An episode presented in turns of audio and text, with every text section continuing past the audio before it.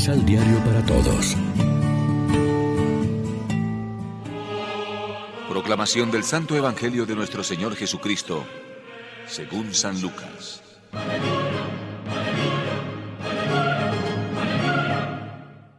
Ese mismo día, dos discípulos iban de camino a un pueblecito llamado Emaús, a unos 30 kilómetros de Jerusalén, conversando de todo lo que había pasado. Mientras conversaban y discutían, Jesús en persona se les acercó y se puso a caminar a su lado. Pero algo impedía que sus ojos lo reconocieran. Jesús les dijo, ¿Qué es lo que van conversando juntos por el camino? Ellos se detuvieron con la cara triste. Uno de ellos, llamado Cleofás, le contestó. ¿Cómo? ¿Así que tú eres el único peregrino en Jerusalén que no sabe lo que pasó en estos días? ¿Qué pasó? preguntó Jesús. Le contestaron. Todo ese asunto de Jesús Nazareno. Este hombre se manifestó como un profeta poderoso en obras y en palabras, aceptado tanto por Dios como por el pueblo entero. Hace unos días, los jefes de los sacerdotes y los jefes de nuestra nación lo hicieron condenar a muerte y clavar en la cruz. Nosotros esperábamos, creyendo que Él era el que había de libertar a Israel. Pero a todo esto van dos días que sucedieron estas cosas.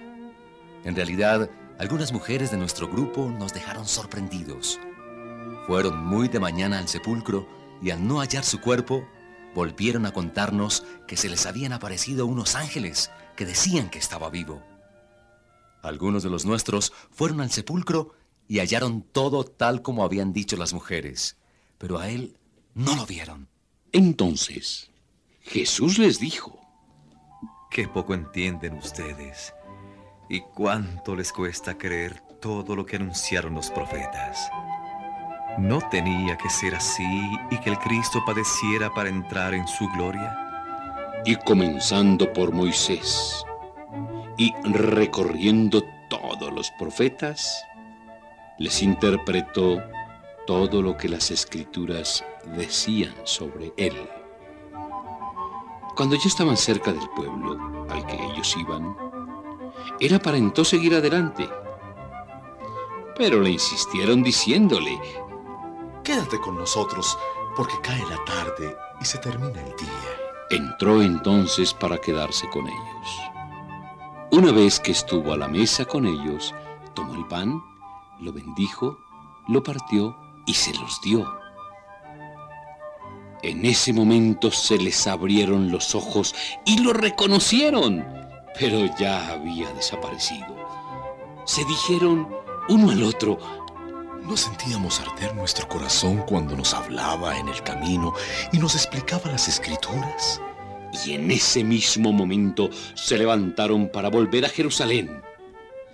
Allí encontraron reunidos a los once y a los de su grupo.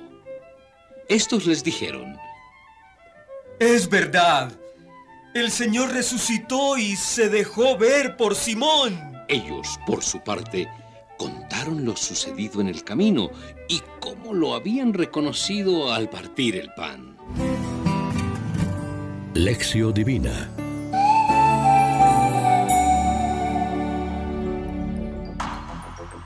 Bien amigos, hoy es miércoles 20 de abril, estamos en la octava de Pascua y como siempre nos alimentamos con el pan de la palabra que nos ofrece la liturgia.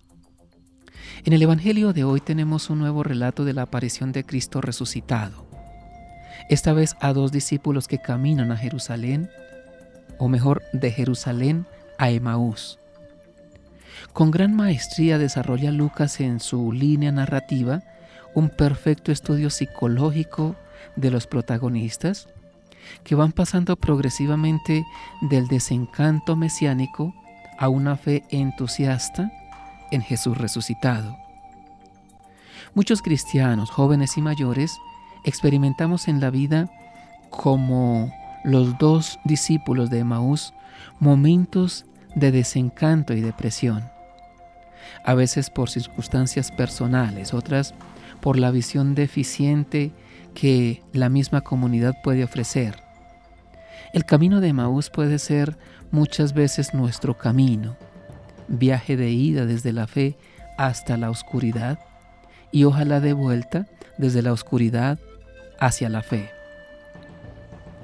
El relato de Lucas narrado con evidente lenguaje eucarístico quiere ayudar a sus lectores, hoy a nosotros, a que conectemos la misa con la presencia viva del Señor Jesús, pero a la vez de nuestro encuentro con el resucitado, y si lo hemos sabido reconocer en la palabra, en la Eucaristía y en la comunidad, salimos alegres, presurosos a dar testimonio de Él en nuestra vida, dispuestos a anunciar la buena noticia de Jesús con nuestras palabras y nuestros hechos.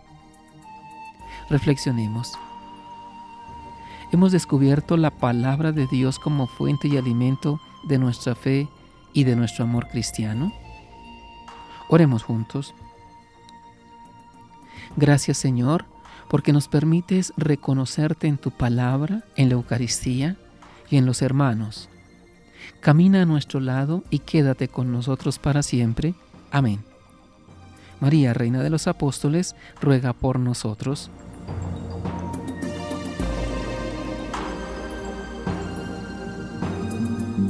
Complementa los ocho pasos de la Alexio Divina adquiriendo el emisal Pan de la Palabra en Librería San Pablo o distribuidores.